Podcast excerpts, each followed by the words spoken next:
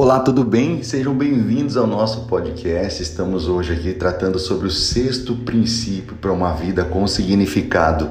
E o princípio de hoje é confiança. Salmo 40, versículo 1 vai dizer assim: Esperei confiadamente pelo Senhor. Ele se inclinou para mim e me ouviu quando clamei por socorro. Não há sentido em viver com desconfiança e com insegurança. A vida é terrível se assim for vivida. Ainda mais em relação a Deus.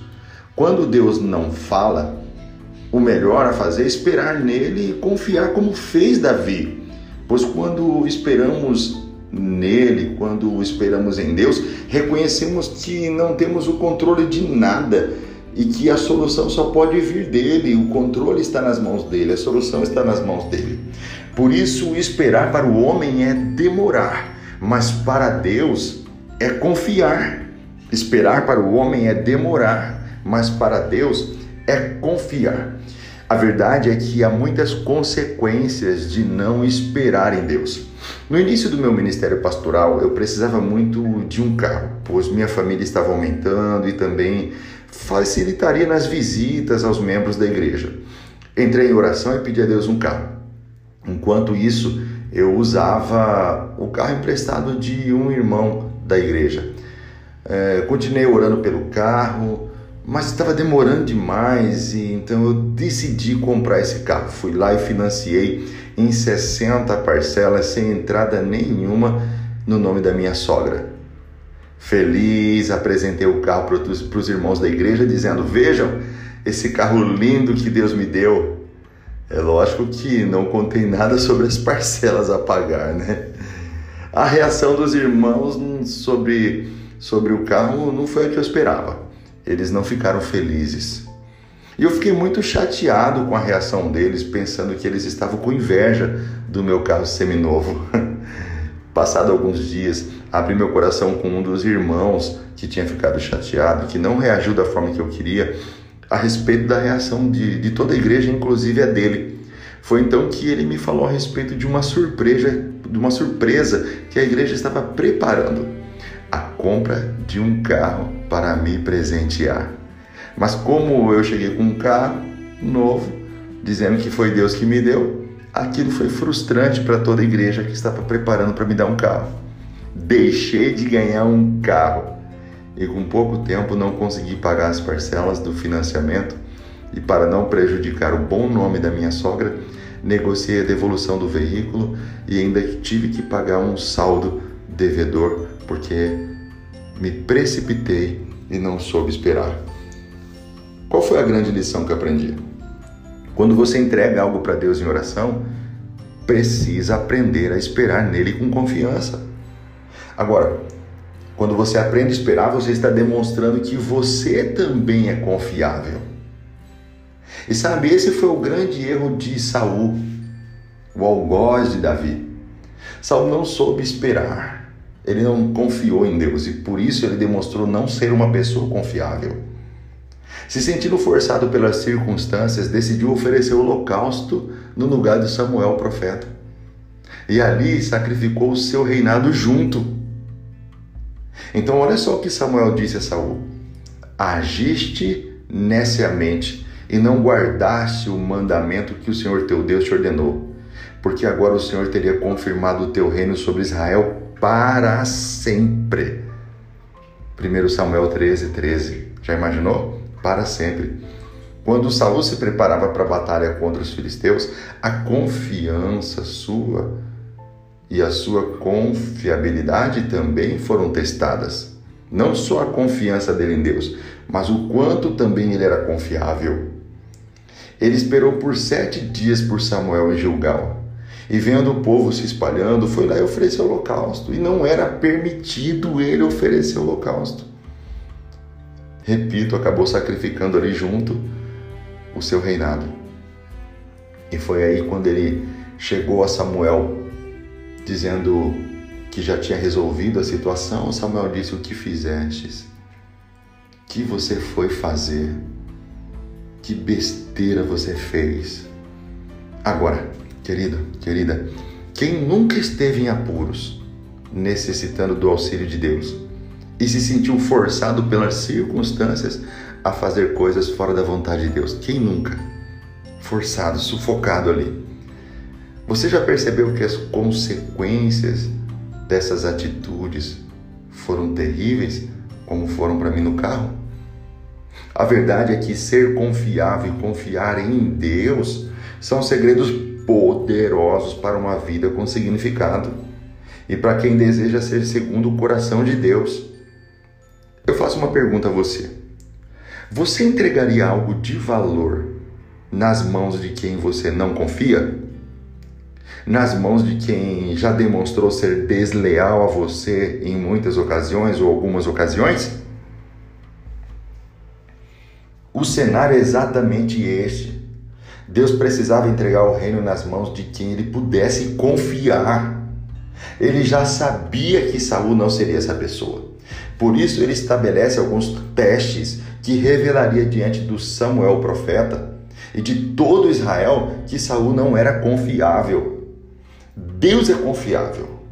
Por isso se relaciona com pessoas que são confiáveis. E saber esperar é demonstração, não apenas de que você confia em Deus, mas de que Deus pode confiar em você, de que você é confiável. Por isso eu te faço uma pergunta: Deus pode confiar em você? Vou repetir: Deus pode confiar em você? Ele pode confiar algo em suas mãos? Ele pode confiar um ministério para você? Ele pode confiar vidas a você? Deus jamais deixará você esperando demais, a não ser que essa espera seja benéfica para você. Vou repetir: Deus jamais deixará você esperando demais, a não ser que essa espera seja benéfica para você. Há tempo para todas as coisas. Não queira apressar os ponteiros do relógio. O nível da sua confiança para alguém determina a profundidade de seu relacionamento com essa pessoa. Quando você é confiante em Deus, você tem paciência na espera. Frustração, impaciência ou desânimo é um sintoma de dúvida, não de confiança. Quanto mais você aprende a esperar em Deus, mais você observa quão confiável Ele é e mais confiável você se torna. Quem é confiante em Deus sabe que não precisa se preocupar com como ele fará para te entregar algo, para te entregar uma benção, alguma coisa. Esse, esse é o papel dele e não seu. Você precisa confiar e esperar que ele fará. Saul, ao invés de esperar e confiar, quis agir por conta própria, demonstrando independência, desconfiança e, como consequência, que também não era digno de confiança da parte de Deus. Homens e mulheres de Deus estão sujeitos a errar. Deus lida com os nossos pecados, com os nossos erros e fracassos com muita maestria e com muita misericórdia, desde que sejamos humildes em admitir os nossos erros, em nos arrepender, em aprender com tudo isso. Pois as nossas desconfianças podem sacrificar as promessas de Deus em nossas vidas. Guarde bem essa palavra no seu coração. As nossas desconfianças sacrificam as promessas de Deus em nossas vidas. Saul não admitiu o seu erro. Ele disse que foi forçado pelas circunstâncias a agir sem autorização divina. Mas seu argumento não convenceu o profeta e nem a Deus. Repito o que disse o profeta Samuel no primeiro livro, no capítulo 13, versículo 13: Porque agora o Senhor teria confirmado o teu reino sobre Israel para sempre. Deus não se convenceu da desculpa dele. Davi era um homem que sabia esperar no Senhor e não se desanimava com as lutas do dia a dia. Vou repetir, ele não se desanimava, ele não se desanimava com as lutas do dia a dia. Ele confiava inteiramente no Senhor. E diferente de Saul, ele aprendeu o valor da confiança em Deus Só você ler o Salmo 37, versículo 5. Davi aprendeu que a confiança é a base do relacionamento entre o homem e Deus. No Salmo 20, versículo 7, ele diz assim: Uns confiam em carros, outros em cavalos. Nós, porém, nos gloriaremos em o nome do Senhor nosso Deus. Davi confia em Deus em suas adversidades e roga-lhe que o livre de seus inimigos e o proteja diante dos ataques que ele estava sofrendo. A confiança de Davi em Deus era algo fora do comum para qualquer ser humano. Olha o que ele diz no Salmo 71, versículo 1. Em ti, Senhor, confio, não seja eu jamais envergonhado. Em ti, Senhor, confio. Por isso, Deus confiava a Davi as maiores missões. Era uma confiança recíproca. Era uma confiança recíproca. A confiança é a base de um relacionamento. A confiança exige intimidade, exige comprometimento. Basta perceber que quase todos os relacionamentos que estão passando por dificuldade estão com a confiança quebrada. Vou, vou, vou repetir. Basta você perceber que quase todos os relacionamentos que estão passando por dificuldades estão com a confiança quebrada. Quando a confiança é quebrada, ficamos inseguros, hesitantes, com medo de sofrer novamente. Houve momentos que Davi quebrou a confiança, mas Deus deu novas chances a ele e ele aproveitou.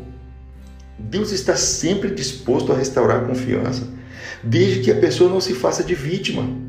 Pois nossas desculpas são grandes impedimentos na reconquista da confiança de Deus. A imaturidade, a carnalidade, o vitimismo, o egoísmo, a sensibilidade extrema, a hipocrisia, o pessimismo, o ego inflado, o orgulho e a indiferença são as coisas que quebram a confiança de Deus em nós. Deus é o maior interessado em sua aprovação. Ele quer dizer a todos os seus filhos: Eu confio em você.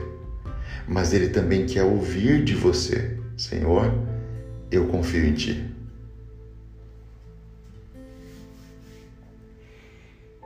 A pergunta é: você é confiável? Davi teve que enfrentar a falta de confiança por exemplo, em relação a Joabe, o general do seu exército, filho de Zeru e a sua meia-irmã. E o irmão de Abissai também, né, que também era seu general, assim como Azael. Eles estavam sempre próximo a ele, mas diversas vezes demonstrou que não era digno de confiança. Joabe, por exemplo, alternava entre atitudes nobres e atitudes desleais. Incrível, né? Ora ele era nobre, ora ele era desleal. Ele agiu com nobreza quando tentou pacificar o relacionamento entre Davi e Salomão, entre Davi e Absalão. Está lá no, no, segundo livro de Samuel, capítulo 14, versículo 23 ao 33. E quando Davi se propôs a realizar o censo do povo, Joabe também tentou fazê-lo desistir dessa ideia ruim, que trouxe muito prejuízo para Israel. Mas Joabe teve algumas atitudes desleais, terríveis. Olha o que ele faz ele acaba matando Absalão contra a ordem de Davi. Joabe apoia Adonias no trono contra Salomão. Joabe manda matar Abner por vingança. Joabe ajuda Davi a matar Urias. Quando Deus levanta alguém em uma geração, ele escolhe essa pessoa por ela ser confiável. E também ele levanta pessoas confiáveis para estar ao lado daquele que ele escolheu, dos seus escolhidos. Ou seja, ele te escolhe por ser confiável e ele escolhe pessoas confiáveis para estar com você. Pois nós não fazemos nada sozinhos nessa vida, nada. E é preciso que a gente tenha alianças com pessoas confiáveis para realizar a vontade de Deus aqui na terra. Vou repetir. É preciso que tenhamos alianças com pessoas confiáveis para fazermos a vontade de Deus aqui na terra. Você é cercado de pessoas confiáveis? As pessoas que você confia falam demais, dá com a língua nos dentes com muita facilidade? Ou são pessoas discretas, confiáveis?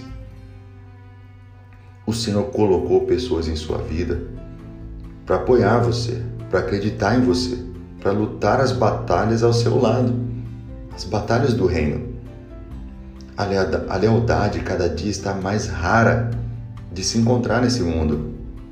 Muitos homens e mulheres de Deus, ungidos, padecem por estarem cercados de pessoas desleais, pessoas que expõem as fraquezas de seus líderes, pessoas que agem de forma independente, sem seguir a direção da sua liderança, agindo sempre com deslealdade e traição, sempre dispostos a estar na contramão da sua liderança.